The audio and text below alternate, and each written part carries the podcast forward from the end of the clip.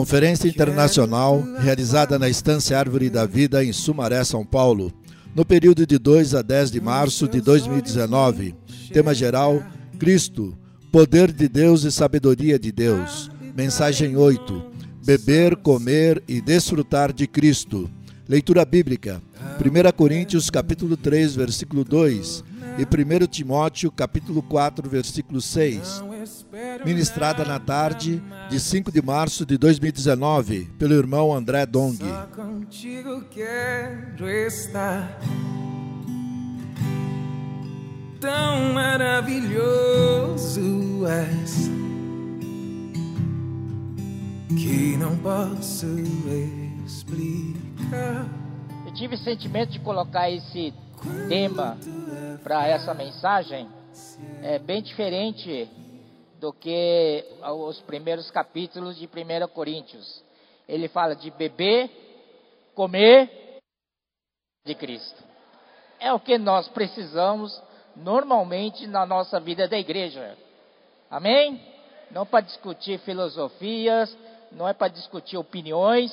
Estamos aqui para beber uh, Cristo, comer Cristo e desfrutar de Cristo.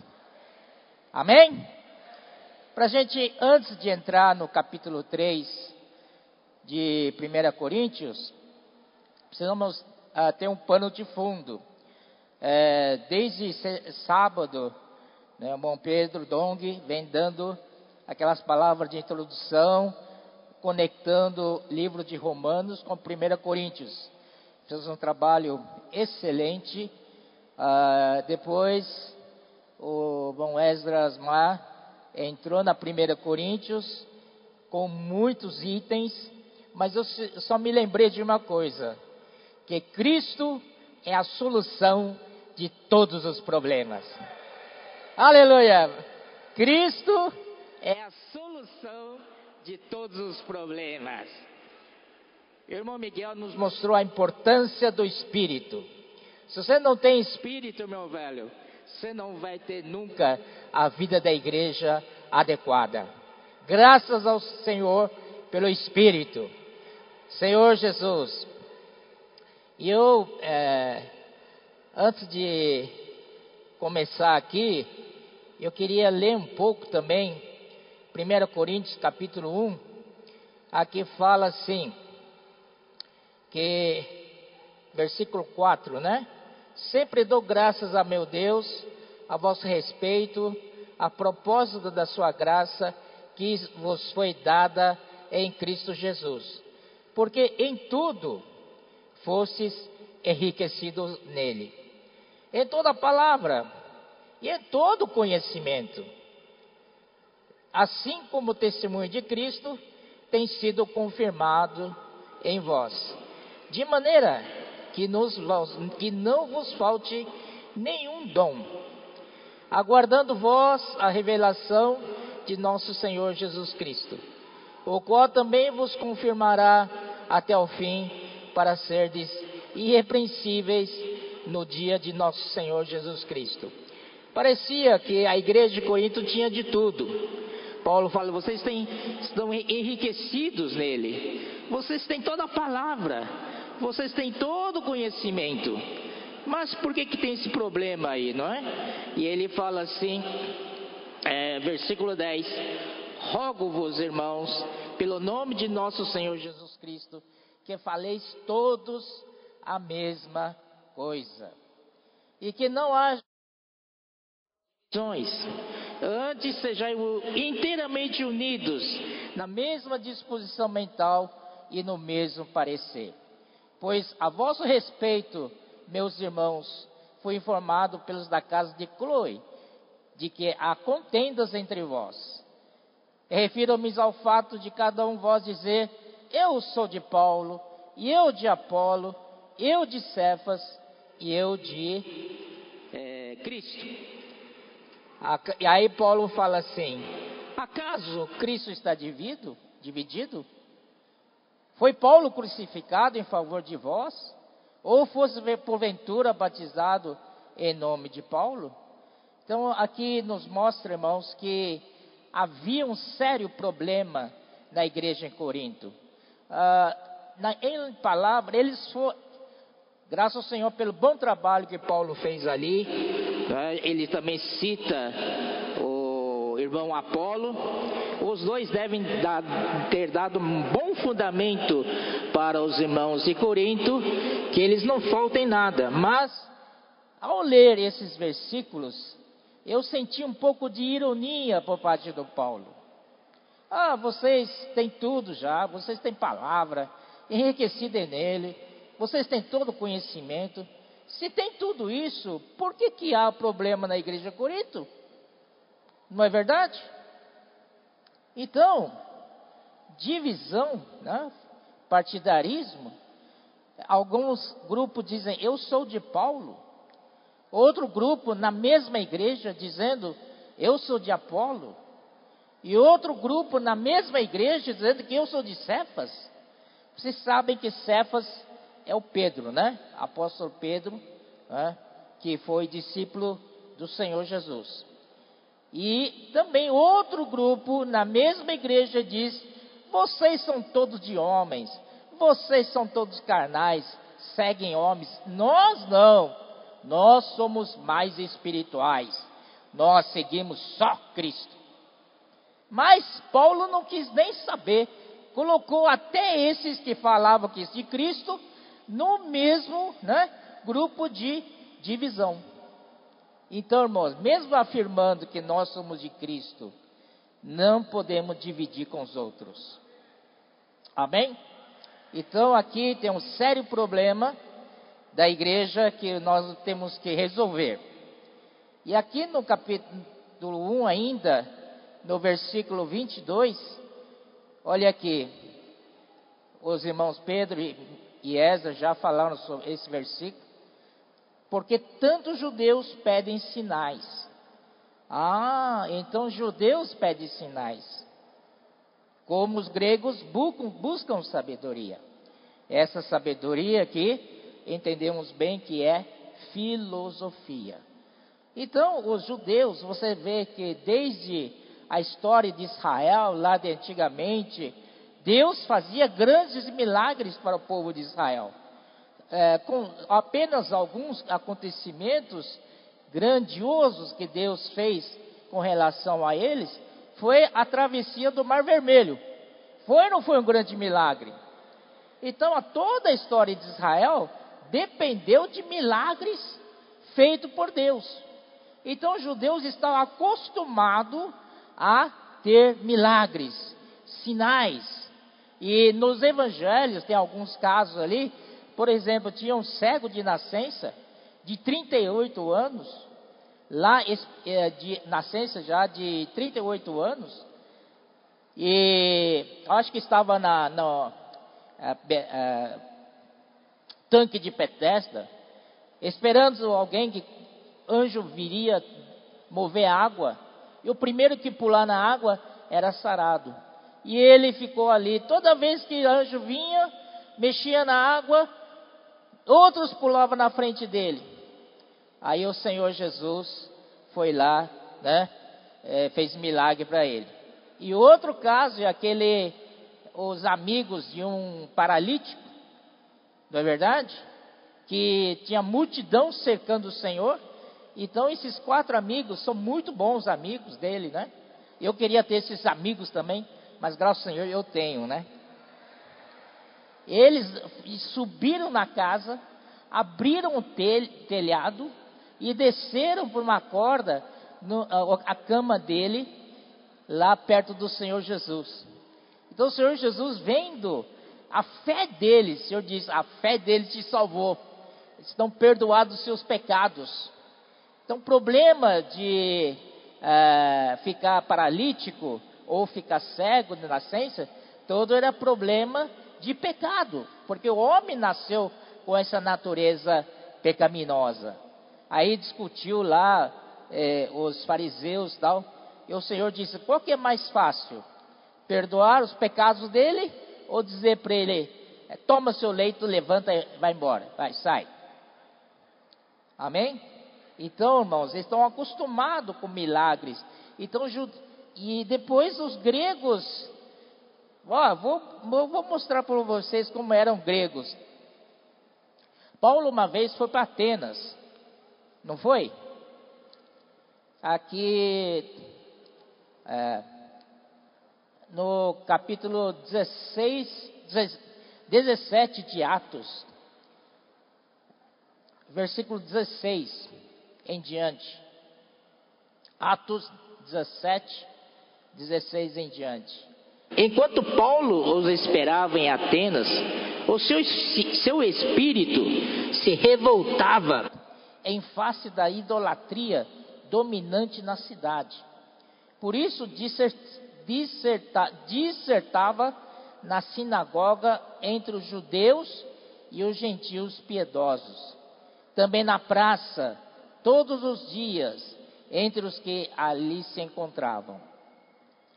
E alguns dos filósofos epicureus e estoicos contendiam com ele, havendo quem perguntasse: que quer, que quer dizer esse tagarela? E outros, parece pregar, pregador de estranhos deuses, pois pregava Jesus e a ressurreição. Então você vê que Paulo foi pregar. Olha, Paulo, graças ao Senhor, não perdia tempo, né? Ia pregar evangelho, ia para as sinagogas, né? Ia também, aqui disse, também na praça, na rua, todos os dias. Puxa, que disposição que Paulo tinha, né? E aí, é, no versículo 19 diz: Então, tomando consigo, que são esses filósofos, né? Tomando Paulo, o levaram para Areópago, e dizendo: Poderemos saber que nova doutrina é essa que ensinas? Areópago é um lugar é, para eles ouvirem novas ideias. Quem tiver nova filosofia, você é recebido lá no Aerópago para todos ouvirem e todos debaterem. Interessante, né? Isso tinha lá na Grécia naquela época. E disse: Pois todos, versículo 21, pois todos os de Atenas e os estrangeiros residentes de outra coisa não cuidavam, senão dizer ou ouvir as últimas novidades.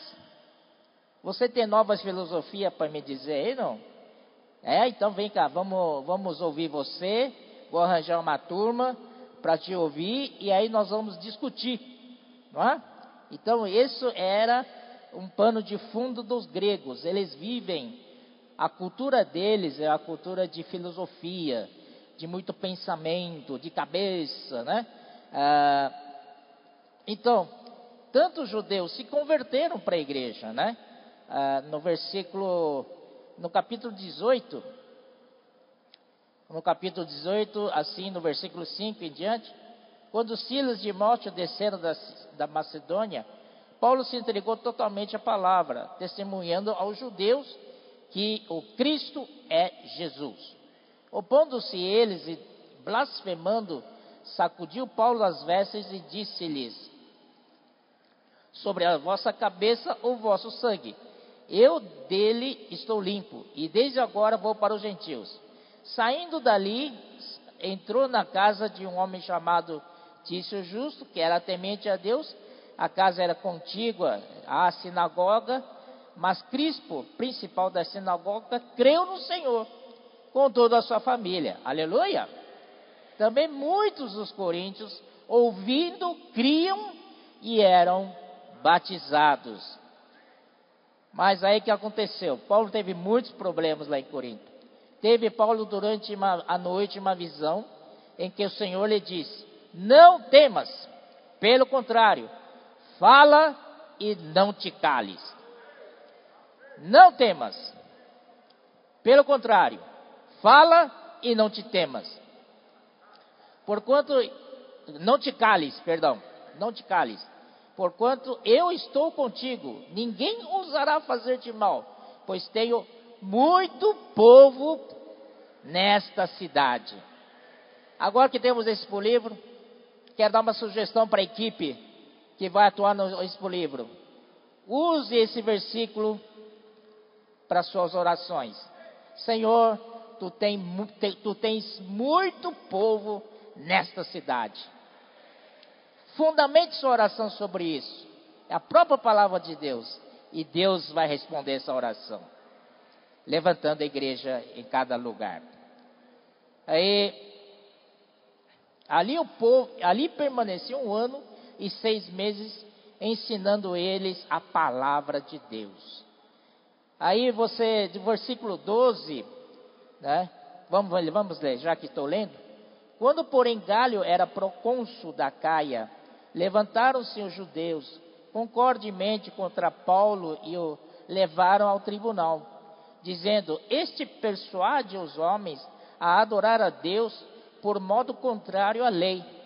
E a Paulo falar quando Galho declarou aos judeus: Se fosse com efeito alguma injustiça ou crime da maior gravidade, ó judeus, de razão seria atender-vos.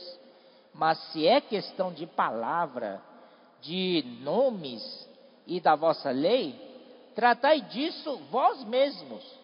Eu não quero ser juiz dessas coisas. E os expulsou no do tribunal. Então, esse procônsul Galho, é, uma vez que os coríntios lá levaram Paulo preso e para ser julgado no tribunal por Galho, que é procônsul, ele disse: se é problema da lei de vocês, vocês mesmos julgam, dão um jeito ali. E eu não, eu não julgo essas coisas, eu só julgo crime e outras coisas da lei. E, e aí expulsou eles do, do, tribunal. No versículo 17, coitado dos Sóstenes, né?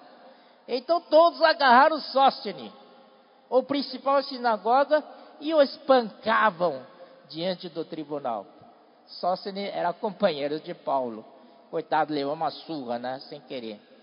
Galho, todavia, não se incomodava com essas coisas. Claro, ele é político, não dá nem aí.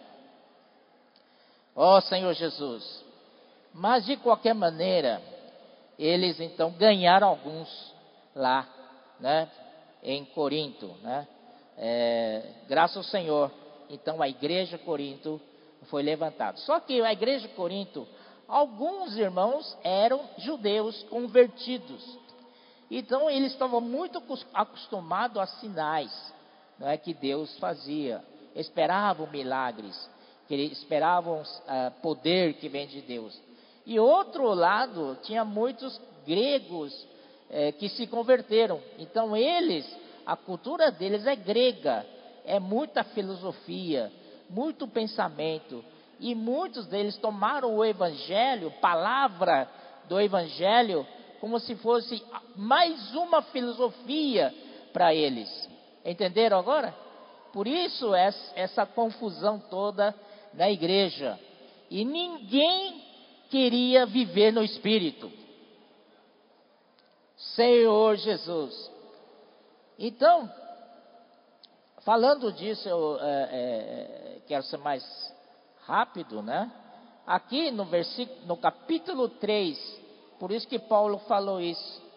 Eu, porém, irmãos, não pude falar como a espirituais, e sim como a carnais, como a crianças em Cristo. Veja só, a igreja, a vida da igreja é uma esfera espiritual. Amém? Nós estamos aqui no espírito ou na carne? Estamos no espírito. Aqui o ambiente é espiritual. Certo? E nas nossas localidades, as nossas reuniões, em que esfera estamos? No espírito ou na carne? No espírito. Amém? Mas Paulo não podia falar com eles espiritualmente, porque a esfera deles não era, não era adequado, não era propício para Paulo falar do espírito para eles. Porque eles eram carnais. Não é? Eles, e aqui então você vê uma confrontação entre o que é espírito e o que é carne. Em Romanos 8, 6, nos fala: se você coloca sua mente na carne, qual o resultado? É a morte. Se você coloca sua mente no espírito, é vida e paz. Amém? Então, isso Paulo falou em Romanos capítulo é, 8, né? Já. E em Gálatas 6,14, ele fala assim: a carne milita contra o espírito, e o espírito contra a carne, porque são opostos entre si. Então existe uma guerra aqui, mas quem decide é a sua mente. Você decide o que? Estar no espírito? Então terá vida e paz. Você decide estar na carne? Então não vai ganhar nada, é só morte. Amém? Então é muito, é, é muito importante nas nossas reuniões de, da igreja, no nosso convívio com os santos, temos que colocar nossa mente no Espírito. Para que haja um ambiente espiritual, para que a palavra de Deus possa então ser absorvida e assimilada no nosso espírito. A, o, a esfera é muito importante. Irmãos, não trocamos esfera espiritual por nada. Por nada. Se nossa esfera, em nossa localidade, nossa igreja, né, a, a esfera está muito pesada e tal, né, parece que a coisa não flui, de quem é a culpa? Dos irmãos responsáveis? A culpa é sua. Por que, que você não ajudou a virar a situação? Não é verdade? Você tem espírito? Não tem? Você podia invocar o nome do Senhor. Não é verdade? Se você invoca, tenho certeza, porque esse ato de invocar o nome do Senhor contagia os outros. Você ora, os outros seguem a orar. Segue você a orar. Não é, irmãos? Não seja passivo. Você tem que criar um ambiente, uma esfera espiritual, por onde o Espírito pode dispensar. Hoje, na reunião, na, na reunião dos cooperadores aqui, na comunhão embaixo, eh, Pedro lembrou um episódio muito interessante não sei, dois mil e pouco, não sei, é, um grupo de, de irmãos dos Estados Unidos, cooperadores importantes, vieram nos visitar aqui na estância Árvore da Vida, participaram da nossa conferência, depois foram para Cesareia de Filipe, depois, num domingo, foram para a igreja de São Paulo. E lá, desde aqui a estância, também a esfera, cheia de espírito, cheia de vida, aquela esfera que próprio irmão Lee, quando veio em 84, diz assim: quando estou no meio de vocês, nessa esfera do Espírito, esqueça até meu nome. Amém?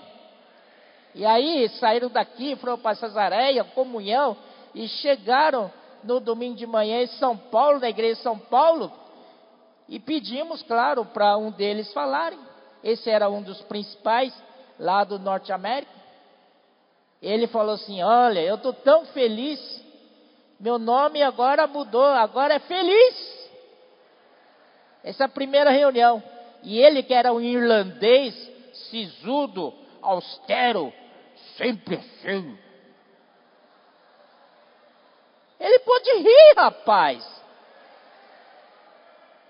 Aí, na segunda reunião, agora meu nome mudou de, de mudou outra vez. Meu nome é mais feliz. Aí na terceira reunião, mudou de novo o nome dele. E disse: Eu sou mais feliz. Como é que é? O mais feliz. Aleluia. Mas quando ele voltou para os Estados Unidos, perdeu tudo isso. Por quê? Por causa da esfera. A esfera é importante. A esfera naquele dia de domingo lá na igreja de São Paulo eram as férias cheias de espírito. Qualquer que eu entrava ali, tocava no Senhor, mudava seu ser. Então você, em cada cidade, vocês são importantes, vocês são agentes de mudança. Não deixe aquela reunião morta. É, como o Pedro fala, fala sempre, burocrática, administrativa, nada disso. É espírito. Ô Senhor Jesus. E aí, Paulo continuando aqui, Paulo, não, não, não vos pude falar como a espirituais, e sim como a carnais.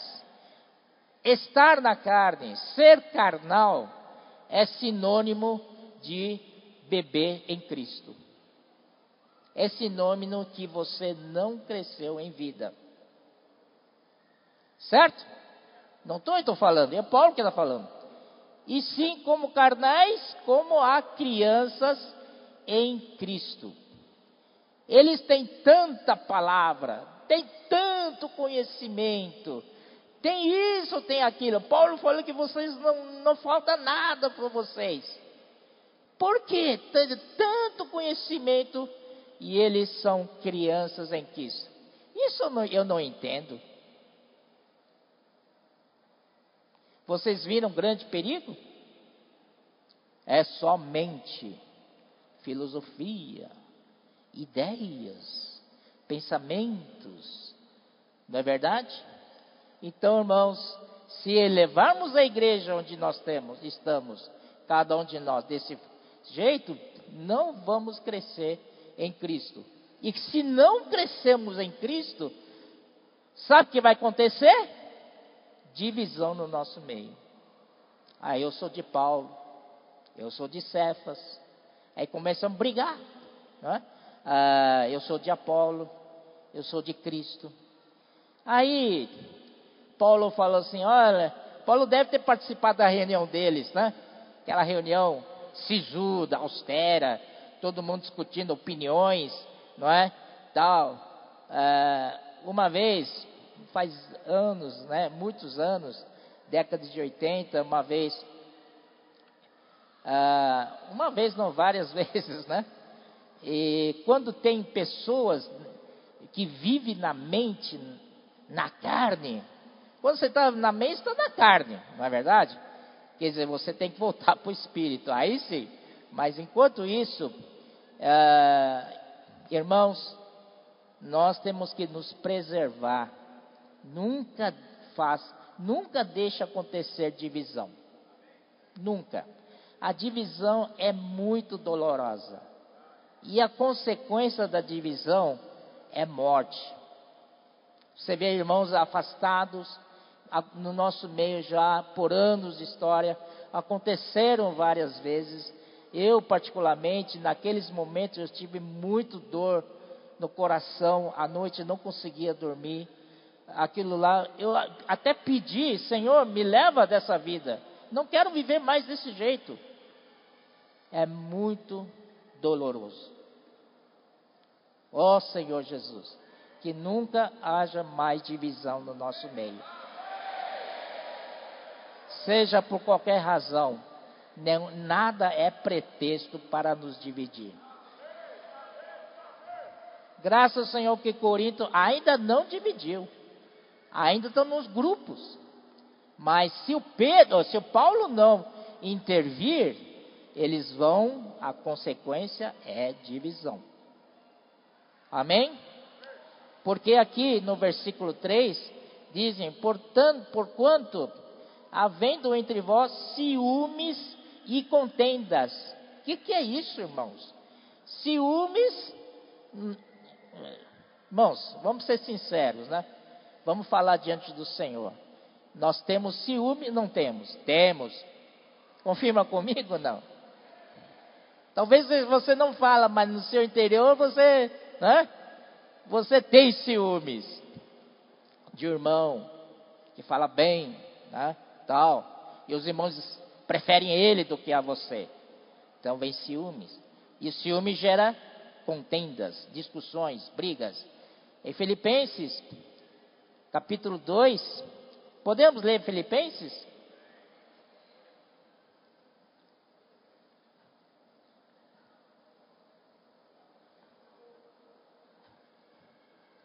Filipenses, capítulo 2, ele fala assim, versículo: Se há, pois, alguma exortação em Cristo, alguma consolação de amor, alguma comunhão do Espírito, se há entranhados afetos e misericórdias. Esse entre, entranhados afetos, nós sabemos que é o splanknon. Amém? Splanknon, que, uh, que é a humanidade de Cristo. São as entranhas. Essas entranhas são de Cristo. E é com isso que a gente vive a vida da igreja. Nosso relacionamento depende disso. Não viver por nossa humanidade é, é divisiva.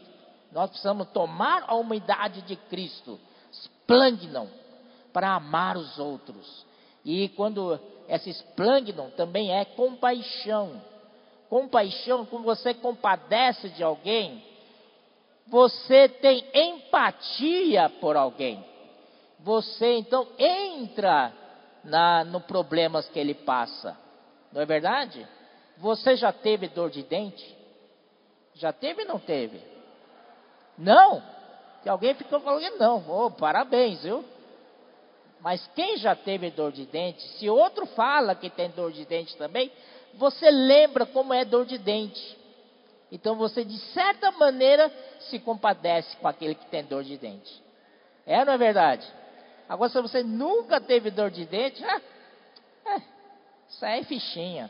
Ah, sara logo. É. Não é verdade, irmãos? Então, esse esplêndido de Cristo é, é muito importante. Então, aqui fala, continuando: completai a minha alegria, de modo de que penseis a mesma coisa. Que mais? Tenhais o mesmo amor.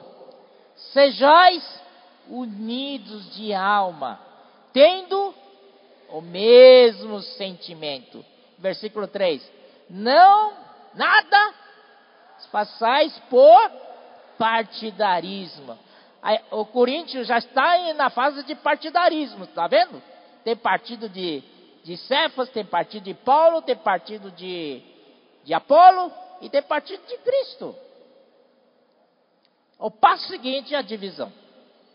Não façais por partidarismo ou vanglória. Quando você começa a discutir opiniões, é muita vanglória. Vanglória, a própria palavra já disse, é vã. Glória vã. O que, que é glória vã? é uma glória vazia, que não dá para reter nada. Mas por humildade, considerando cada um os outros superiores a si mesmo. Não tenha cada um em vista o que é propriamente seu, senão também cada qual o que é dos outros. Isso que devemos praticar na vida da igreja. Então, irmãos, Paulo estava falando com eles que vocês estão fazendo tudo errado. As reuniões da igreja não é para você levantar. Eu creio que naquela época, por, por característica deles, pela cultura deles, as reuniões deles devem ser um parlamento, um congresso nacional. É uma sessão de senadores. Todos tinham direito de falar e falavam o que queriam. Você quer uma reunião dessa? Ou você quer uma reunião controlada pelo Espírito? Existe ordem, não é verdade? Oh Senhor Jesus. Então aqueles falavam que queriam. E suprimento zero. Não tinha suprimento nenhum. Então Paulo estava falando com eles ali. Ah, vocês estão totalmente e redondamente enganados. Não é assim que se faz uma reunião. A vida da igreja não é assim. A vida da igreja é outra coisa. A vida da igreja é desfrutar Cristo. Amém? Não estamos aqui para discutir, discutir razões. Viemos aqui para desfrutar. Amém? Aliás, esse, essa palavra, desfrute, eu acho que foi, foi, foi criado, ou seja, foi descoberta no nosso meio. Aí fora, não conhece que é desfrutar de Cristo. Vamos desfrutar de Cristo. Nossas reuniões têm Cristo. Cristo é nosso banquete. Aleluia. Por isso Paulo associa isso ao leite. Disse: Leite vos dei a beber. Ele não falou, ah, doutrinas eu dei a beber, ou ensinamentos de dei vocês. Eu leite. Rapaz, a vida da igreja é tão simples. É como beber leite. Amém? Vamos voltar para a simplicidade. Vamos invocar o nome do Senhor. Aleluia. Em João, capítulo 4, versículo. Onde está? Aquele que o Miguel leu hoje de manhã. Amém. 4,14. Aquele, porém, que beber da água que eu lhe der, nunca mais terá sede. Pelo contrário, a água que eu lhe der será nele uma fonte a jorrar para a vida eterna. Aleluia! E esta fonte está dentro de você. Então não tem desculpas de continuar com a reunião cheia de cabeção, discussão, ver quem é o melhor, quem é o pior. Não é verdade? Tem gente que é pior que isso. Não só compartilhando, já. Se eu compartilhar, já tinha endereço. Mandando mísseis, pá, pá, pá, para aquele irmão. Pior ainda, na, na oração. Às vezes acontece isso jogando bomba, com metralhadora, pá, pá, pá, pá, pá, pá, já com endereço. Irmãos, que isso? Vamos desfrutar de Cristo. Vamos ser simples. Amém? Tomar leite é simples ou não? Beber água é simples. Aliás, nós precisamos de água. Quantos, quantos litros você bebe por dia? Dizem que é dois, né? Tal. Se você beber quatro litros de leite, garantem que você não vai ter problema de saúde. Então, como é, é verdade? Não sei, eu estou mentindo. Água. Beber água, né? Não é leite, né? É água, água. Água, você vai ter manter saúde boa, né? Amém? Irmãos, é, e Cristo é nossa água. E ainda mais, né? Além disso, Cristo é nosso ar. Ah, peguei vocês, né? O ar é mais importante do que a água. O ar que você respira é Cristo. Você precisa de Cristo ou não precisa? Então invoque o nome do Senhor. Oh Senhor Jesus! Oh Senhor Jesus! Se você tomá-lo como ar que você respira, no alimento diário, no começo tem um, uma, uma, como é que chama? Uma frase lá que eu gosto muito, só que eu não sei cantar porque não sei de cor. Ele fala assim, assim que você se levantar,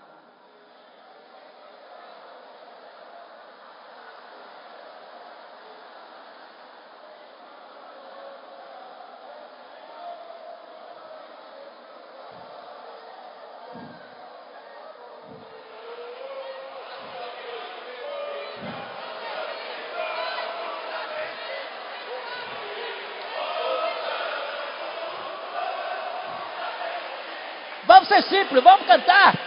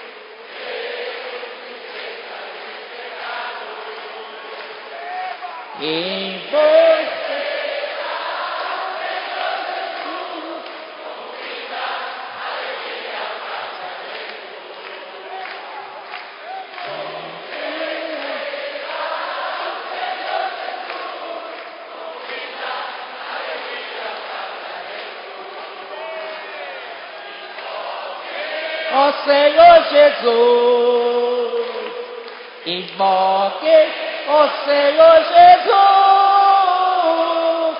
ó Senhor Jesus, ó Senhor Jesus. É.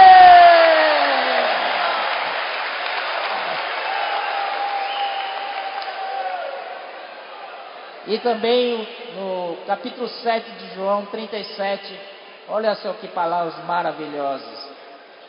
Senhor Jesus que disse: No último dia, o grande dia da festa, levantou-se Jesus e exclamou: Se alguém tem sede, venha a mim e beba.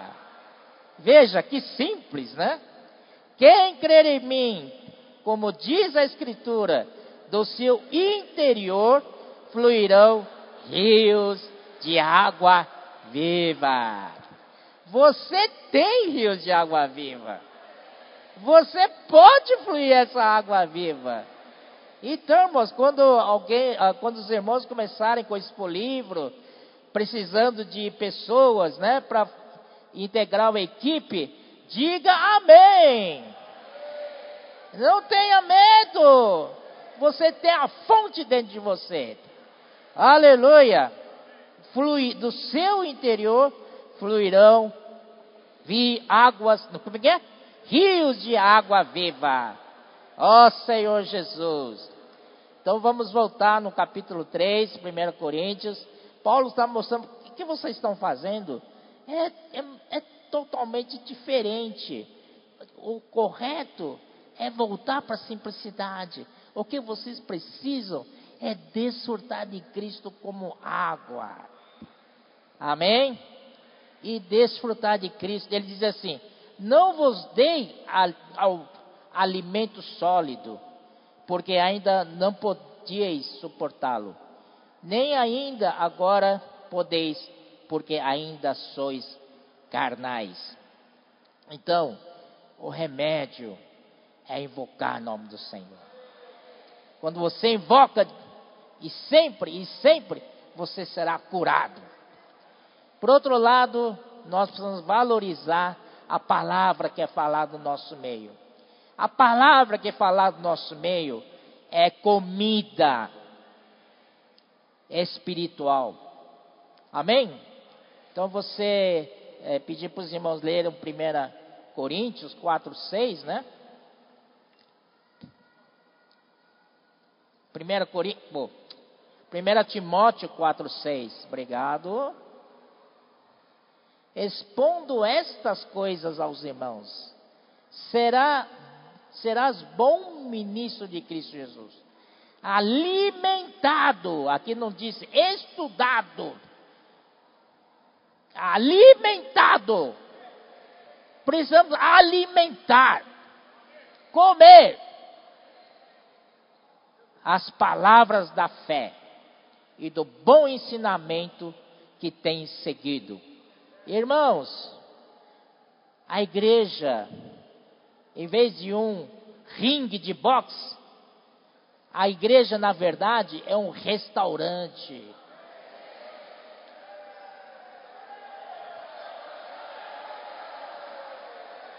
É uma sala de banquete.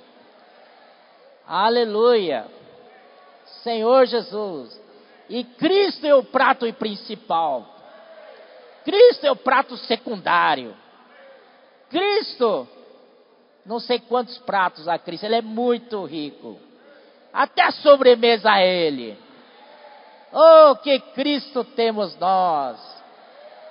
Vamos mudar nossa forma de reunir, irmãos? Com mais desfrute. Aleluia. Então, ele diz assim: expondo estas coisas aos irmãos. Esse expor, né, é como se fosse um garçom que leva comida à mesa. Olha aqui o que eu trouxe para você, ó, que você mais gosta. Pé de galinha? Que você gosta? Pata de porco? Rabada? Eu gosto. Uh. Então, irmãos, na vida da igreja somos garçons. Nós devemos servir comida aos irmãos, servir alimento para os irmãos. Às vezes, alimento diário. Tem tantas pepitas escondidas no alimento diário, muitas riquezas. Mas se a gente não conseguir trabalhar no alimento diário, como vamos oferecer para os irmãos a comida? E não pode ser doutrina, porque ali está cheio de palavra da vida. Por isso que o uh, Instituto achou a necessidade de fazer um tutorial para ajudar os irmãos na preparação de palavra, uh, seja no sábado, seja no domingo. Amém, irmãos? Nós somos garçons. Você que é da liderança, você é um garçom serve os irmãos com alimento, que é, vem da palavra. Alimento, para a palavra profética é alimento, que nos faz saudáveis. Amém? Então, nós precisamos mudar nossa forma de reunir, não perder o desfrute, certo?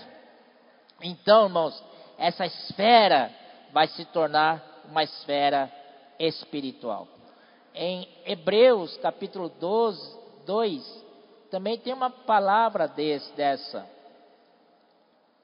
Não, é cap, capítulo 5, versículo 12.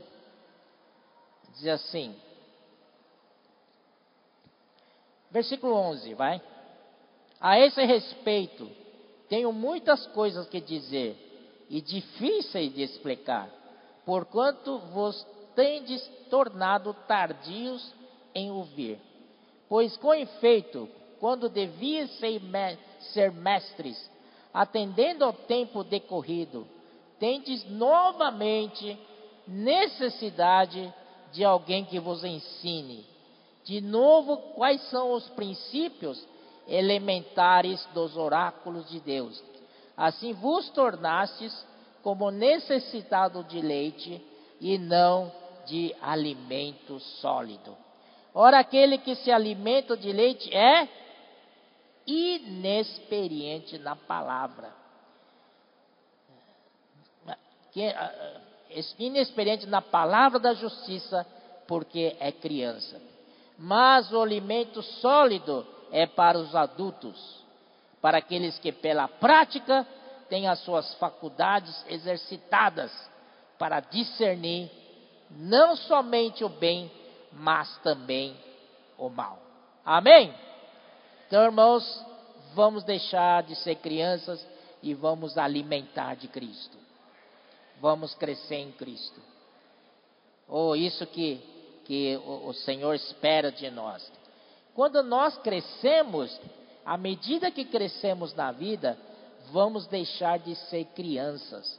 Ele fala assim no versículo 3, capítulo 3: Porquanto, havendo entre vós ciúmes e contendas, não é assim que sois carnais? E andais segundo o homem. Porque, pois, alguém diz, eu sou de Paulo, e outro, eu de Apolo. Não é evidente que andais segundo os homens? Quando a gente faz essa preferência, essa esco escolha pessoal, é, preferindo de um ao outro, isso é totalmente natural. São atos de crianças em Cristo. Vamos crescer? Palavra de Deus para ir para nós crescermos. Ó oh, Senhor Jesus. Ele continua: Quem é apóstolo? E quem é Cristo? Servos por meio de quem crestes? E isto conforme o Senhor concedeu a cada um. Eu plantei, Apolo regou, mas o crescimento veio de Deus.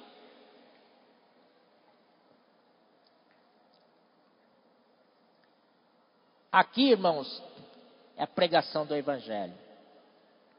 A pregação do Evangelho é outra vez é uma linha, é a linha da vida. Amém? Plantar é você cultivar uma vida. Você vai plantar o quê?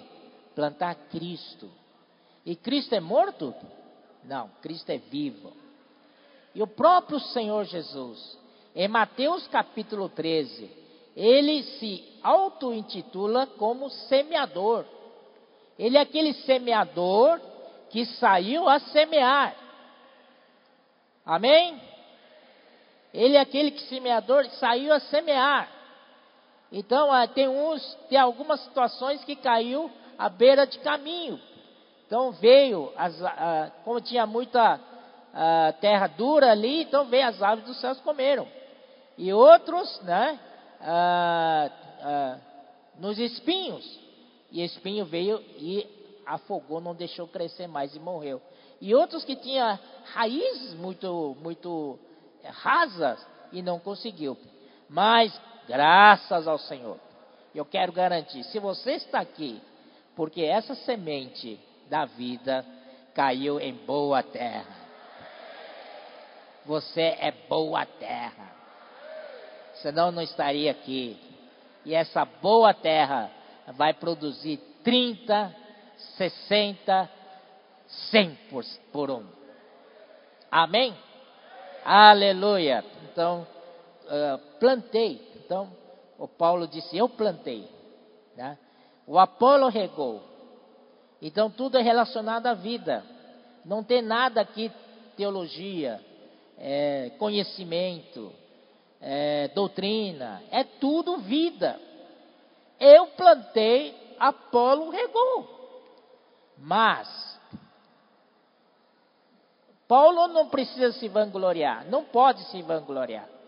Apolo também não pode se vangloriar. Paulo disse: Ah, tá vendo? Eu que plantei, ó, ele, ele tá aí. Esse irmão é fruto do meu trabalho.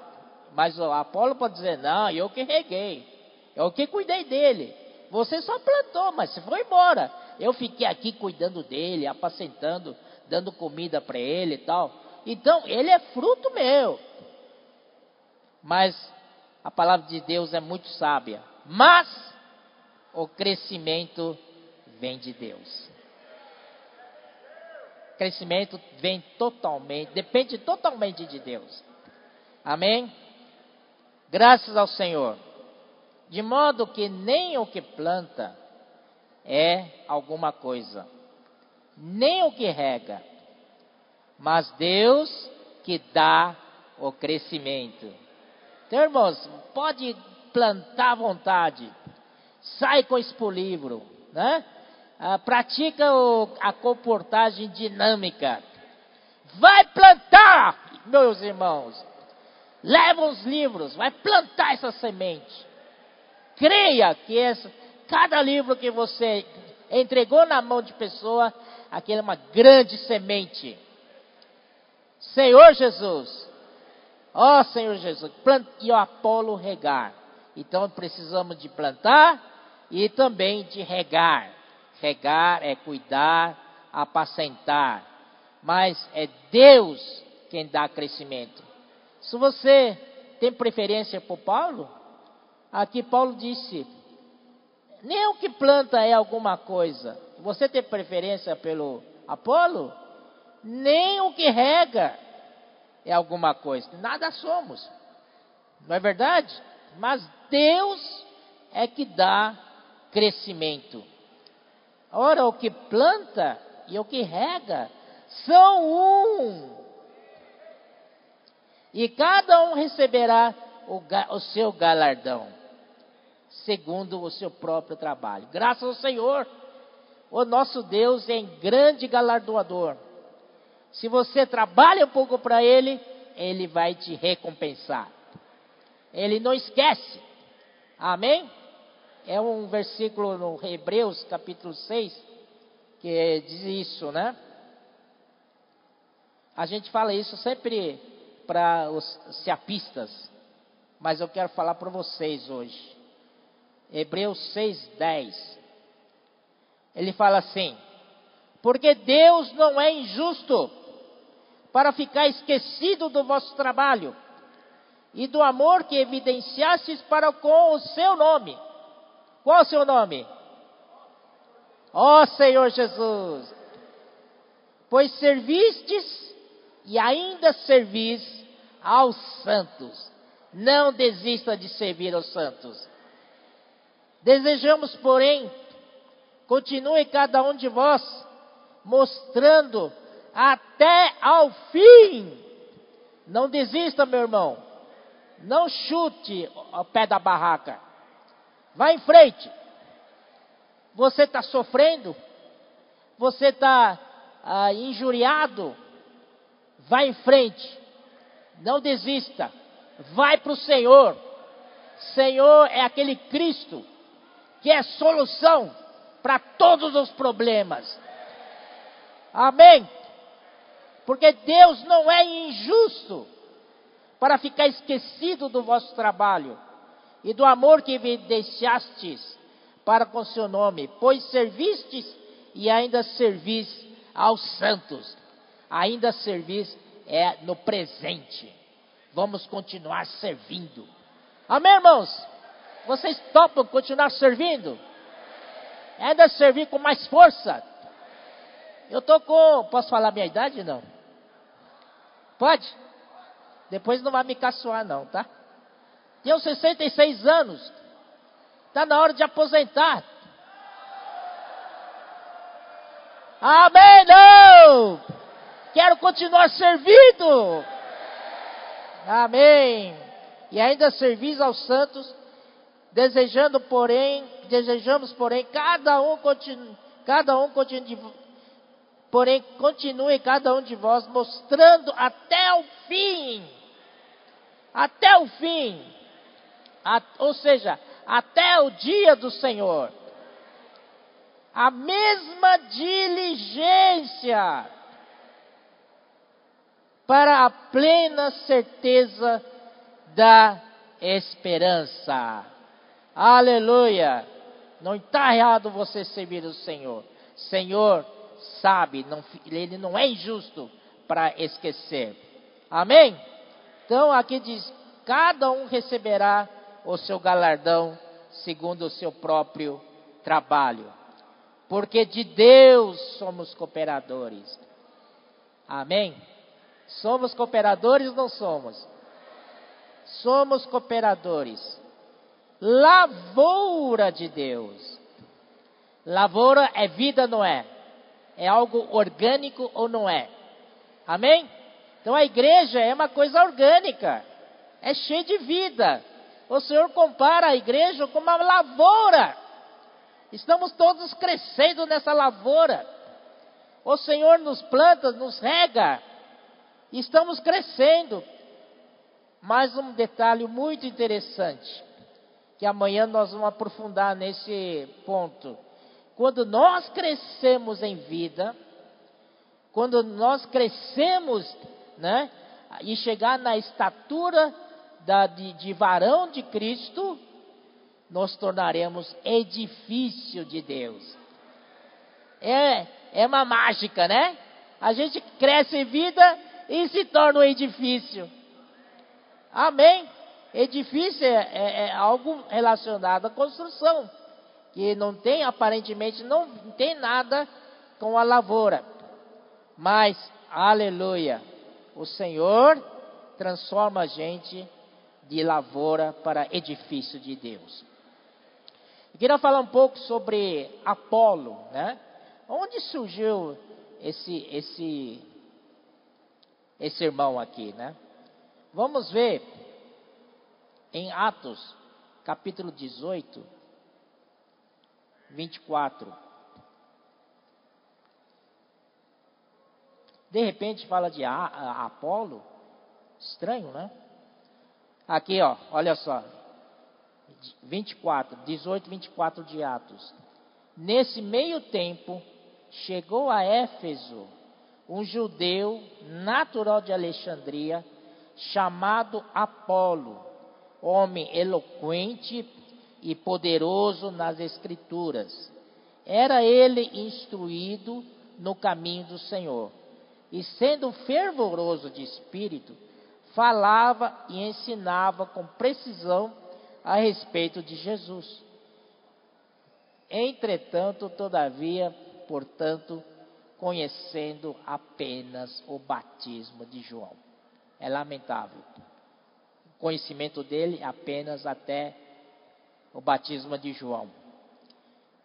Apesar, olha que Apolo era natural de Alexandria, ah, Paulo encontrou com ele em Éfeso, era um judeu, era um homem eloquente, não é? E as pessoas são atraídas por gente eloquente, não é verdade? E poderoso nas escrituras, mas pelo que a gente sabe, é poderoso nas escrituras do Velho Testamento. Do Velho Testamento ele era muito poderoso, conhecia muito bem, não é? é no entanto, ele sabia só de batismo de João. Batismo de João, o que é? Batismo de João é para arrependimento.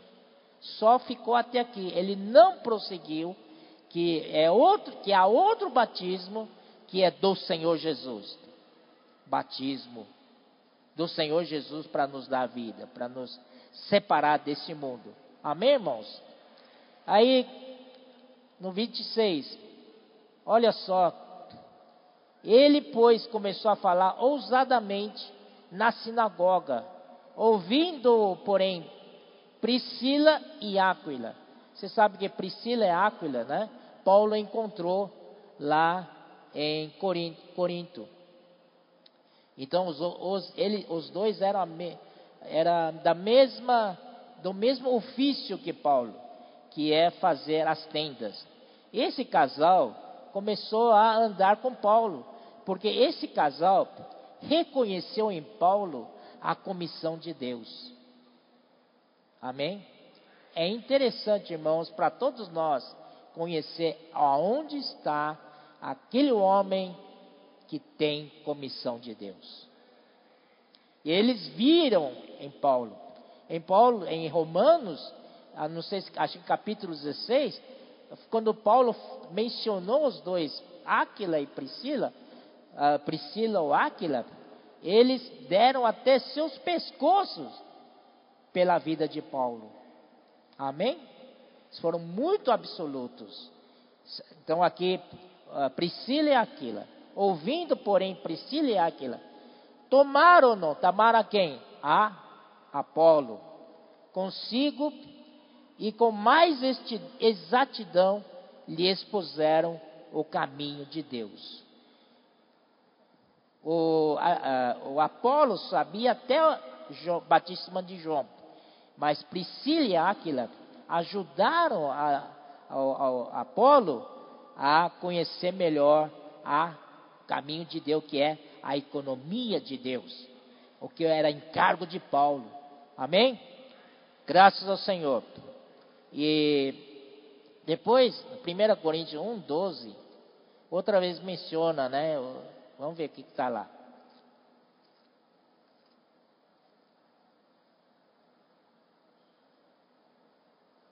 Não, não.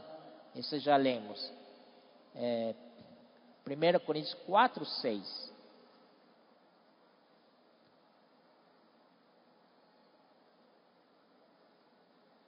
Estas coisas, irmãos, apliquei-as figuradamente a mim mesmo e a Apolo por vossa causa, para que por nosso exemplo aprendais isto.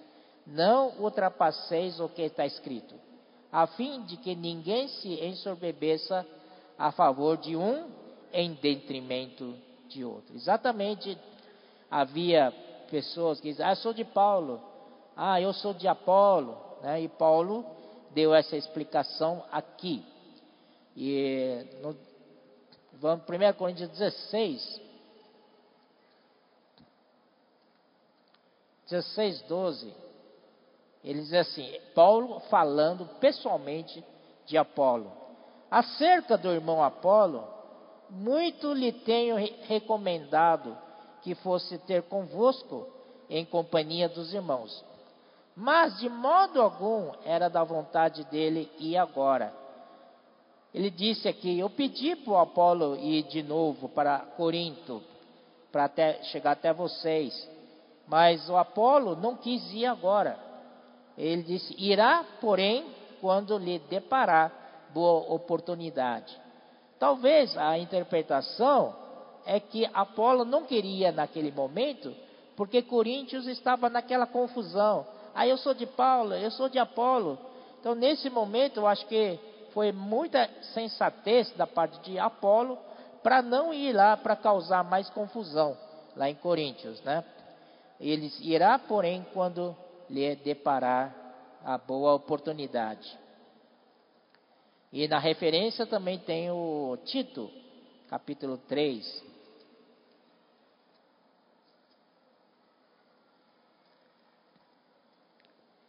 Treze. Encaminha com diligência Zenas, o intérprete da lei, e Apolo, a fim de que não lhes falte coisa alguma. Paulo irmãos, eu quero falar com vocês. Paulo tinha um coração muito grande, muito generoso.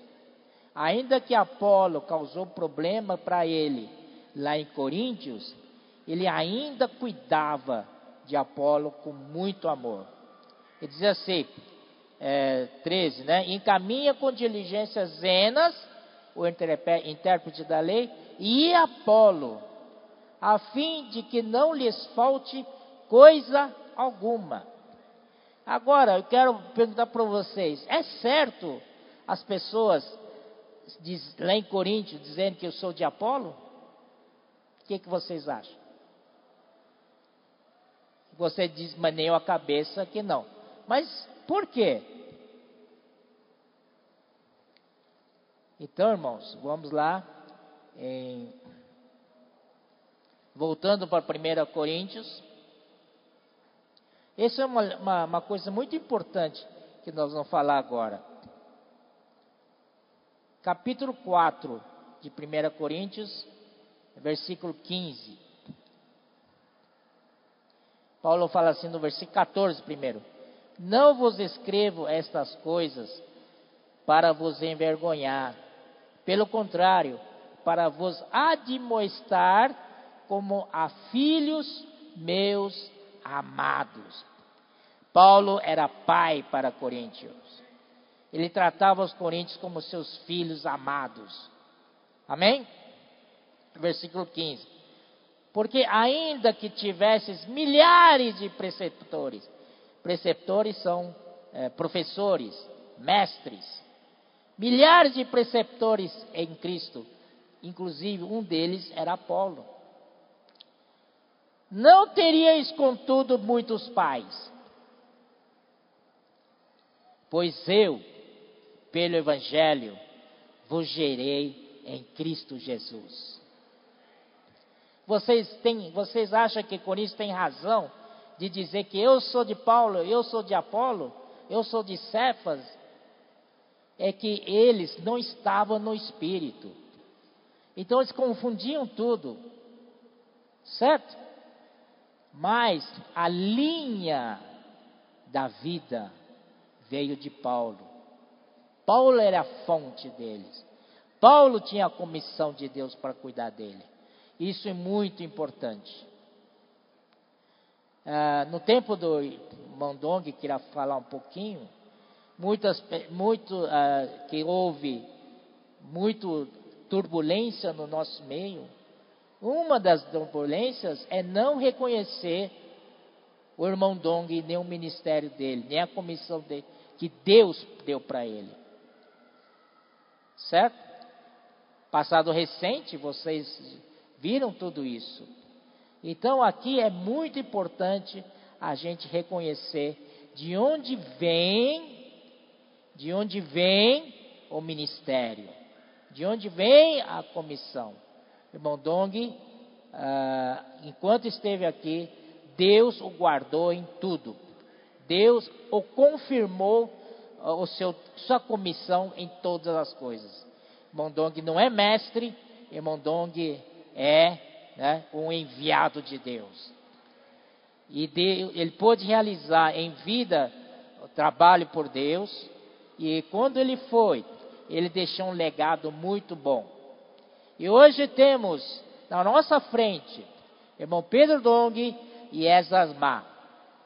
Eles vêm da linha legítima, original. Nós, então nós devemos segui-los. Amém? Não quero.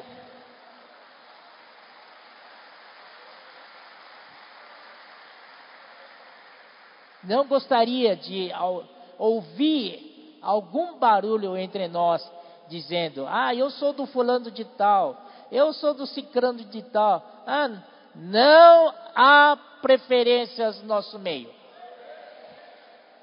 Deus vai nos conduzir. O Espírito já está conduzido muito, muito bem. Todo encargo que o Mondong deixou agora está sendo multiplicado. Vocês imaginavam carretas? Expo Livro está sendo reativado com mais força. Comportagem que era é, o brinco de ouro do, do irmão Dong. Hoje comportagem é dinâmica. Muito mais do que aquele, daquele, da comportagem do irmão Dong. Se o irmão Dong tivesse vivo e tivesse ouvindo a gente, ele dava pulos de alegria. Todos os encargos que ele deixou está, está sendo avançado, estão avançando. Amém, irmãos? Esse é o nosso ministério. Não temos outro.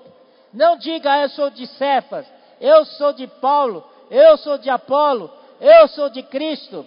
Não existe nosso meio isso. Amém? Nós somos de Cristo e Cristo de Deus. Amanhã a gente continua mais. Jesus é o Senhor!